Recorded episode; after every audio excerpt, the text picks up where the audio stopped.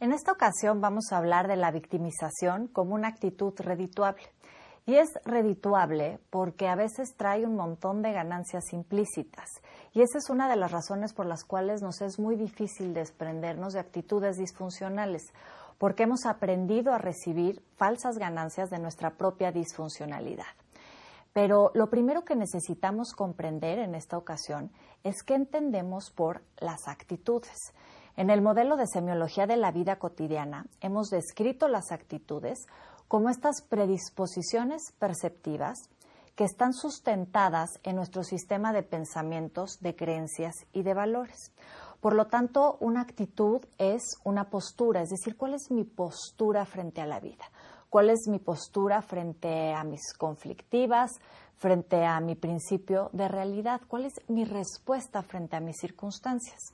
Pero estas actitudes a veces pueden ser de tipo funcionales y en otro momento van a ser de tipo disfuncionales, como es el caso de la victimización. Las actitudes funcionales son aquellas que van a colaborar en el desarrollo de nuestros potenciales y por lo tanto van a permitir un adecuado desarrollo de nuestro yo. Pero las actitudes disfuncionales van a inhibir el desarrollo de nuestros potenciales y por lo tanto no permiten el adecuado desarrollo de nuestro ser. En esta ocasión me voy a referir a tres tipos de actitudes en los cuales los seres humanos solemos caer, solemos actuarlas. Y vamos a ver cómo dentro de estas tres actitudes a veces vamos a encontrar en alguna de ellas que van a ser de tipo funcionales y en otro momento también pueden ser de tipo disfuncionales. Y para ir entendiendo cada una de estas tres actitudes, me voy a referir al caso de Martina, nuestra participante dentro del blog. La primera actitud que necesitamos comprender son esas actitudes de tipo nodales y que van a estar asociadas generalmente a actitudes de tipo disfuncionales. Estas actitudes nodales son estas situaciones que se desarrollaron en el pasado como una conflictiva, incluso en nuestra infancia, y de pronto sentimos que en su momento no tuvimos las herramientas adecuadas para darle una solución y por lo tanto quedan amarradas como un nudo. Queda amarrado nuestro sistema de pensamientos, de creencias y de valores. Y todo esto hace que nuestro autoconcepto, nuestro yo se vea lacerado. Nos sentimos lastimados, digamos, por todo este sistema de pensamientos, creencias y valores. Pero al no tener la capacidad en su momento o en el momento presente para poderlo elaborar y comprender qué fue lo que me ocurrió, sin darnos cuenta, transferimos esas problemáticas al presente y las actuamos en el aquí y en el ahora, en un sentido de quererlo resolver, de quererle dar una salida a las emociones que quedaron encapsuladas en otro momento en nuestro pasado. Vamos entonces a comprender qué fue lo que pasó con Martina. Martina, una mujer que aprendió en la infancia a vivir bajo el yugo de su padre es decir, fue una mujer que se vivió sumamente controlada, con una sensación de sumisión incluso, que le provocaba una enorme frustración y un enorme coraje frente a sus circunstancias, porque su padre era un hombre rígido, de normas muy estrictas, que entonces de alguna manera exigía de ella que se sometiera a sus propias normas.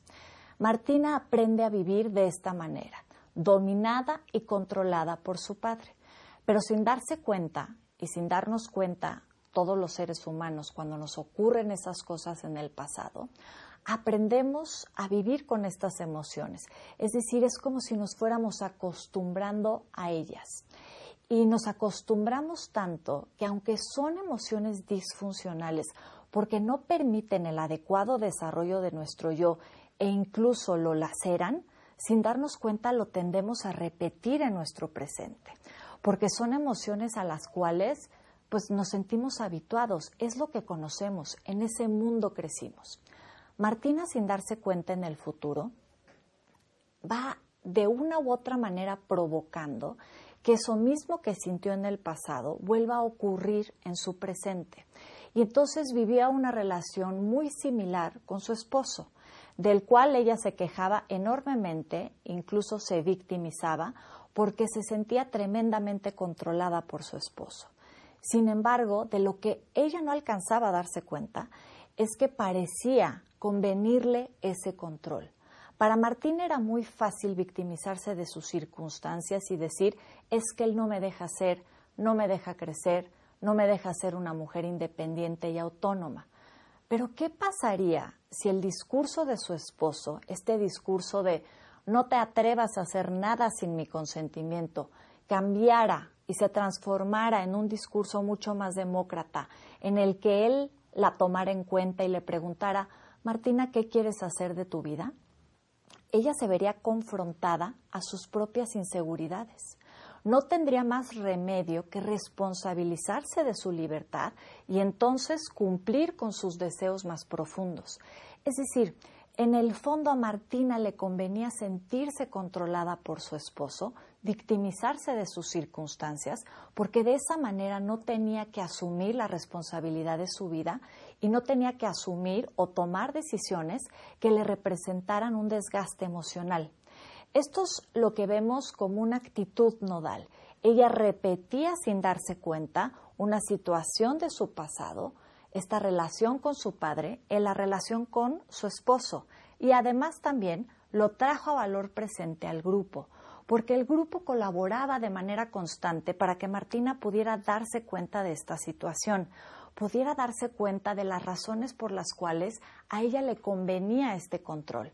Sin embargo, ella ponía un límite y decía, no, yo no lo veo de esa manera. Incluso en alguna intervención que fue el punto de quiebre, es que ella pudo darse cuenta que lo que estaba verdaderamente experimentando frente al grupo en ese momento era un estilo de control. Y era lógico, ella trajo a valor presente esta misma emoción.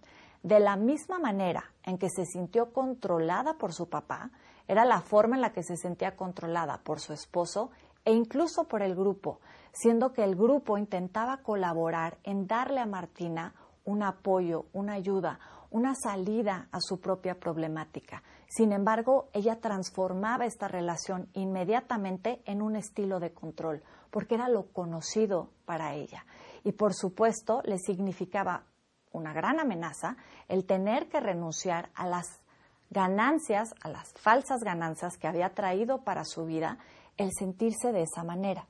Entonces, vamos a ver, estas son, insisto, las emociones que se van a producir a consecuencia de estas actitudes nodales. El segundo tipo de actitudes a las cuales me voy a referir son las actitudes aprendidas. Estas actitudes que adoptamos por imitación a nuestros padres o figuras de amor representativas. Pero como decíamos al principio, puede haber actitudes funcionales y actitudes disfuncionales. Estas actitudes aprendidas a veces pueden caer en un rubro o en el otro. Va a haber actitudes por imitación de nuestros padres o de nuestras personas cercanas que pudieron haber colaborado y que colaboran actualmente en el desarrollo de nuestro yo. Pero hay otras actitudes que imitamos que no necesariamente colaboran en ese sentido, sino todo lo contrario. No quiere decir que las actitudes de nuestros padres les ayudaron en la vida a salir adelante y sin embargo las imitamos. ¿Por qué? Porque es lo conocido para nosotros. Y tal fue el caso de Martina. Ella sin darse cuenta empezó a imitar esta actitud de su madre en el pasado de la victimización de alguna manera incorporó la idea, este pensamiento, esta creencia y este valor de que la victimización era algo que le podía ayudar a salir adelante de sus circunstancias. Y entonces adopta esta misma actitud. Ella se vivía como la mártir frente a sus circunstancias. Para ella era mucho más fácil decir, no es que yo no quiera cambiar, es que ustedes no me comprenden, o no es que yo no quiera ser independiente, es que tu esposo no me dejas avanzar en la vida. Es decir, construía todas estas ideas, estos pensamientos para poder justificar su conducta, su respuesta frente a sus problemáticas. Esta idea de la victimización, esta actitud de la victimización, tiene que ver en algunos casos con autoconceptos inflados y en otros momentos se va a referir a autoconceptos devaluados. En el caso de personas que viven más hacia este autoconcepto inflado, de pronto cuando tienen la sensación de que no están siendo atendidos o mirados por las personas que están a su alrededor, lo viven como una tremenda agresión. Incluso pueden experimentar paranoia porque tienen la sensación de que hay una conspiración en su contra.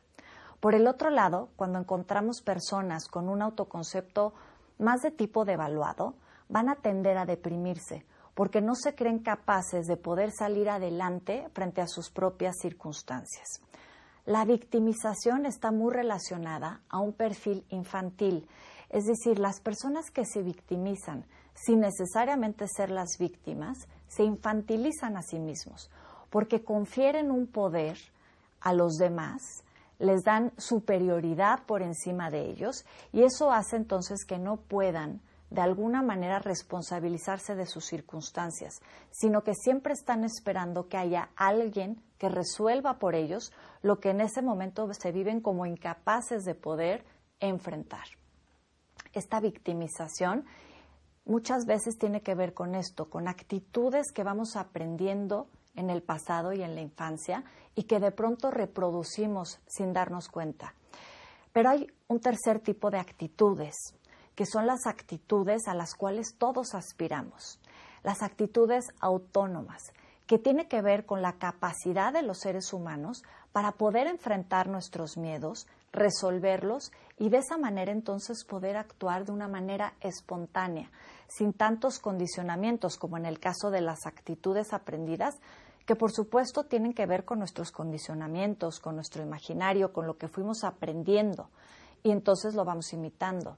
Pero en las actitudes autónomas nos detenemos a reflexionar sobre quién soy y qué verdaderamente quiero, porque de otra manera corremos el riesgo de dejar de orientarnos hacia nuestro propio deseo, sino que empezamos a actuar los deseos de alguien más.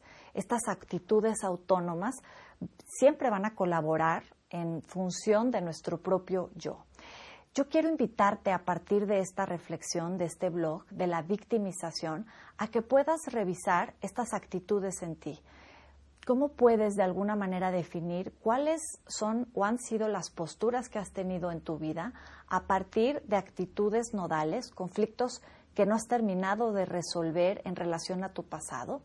¿Cuáles son estas actitudes aprendidas que has imitado de tus padres y cuáles son finalmente las actitudes autónomas a las que deseas moverte. Ha sido un placer volver a contar con tu presencia en este blog y yo espero verte en nuestra próxima emisión. Muchísimas gracias.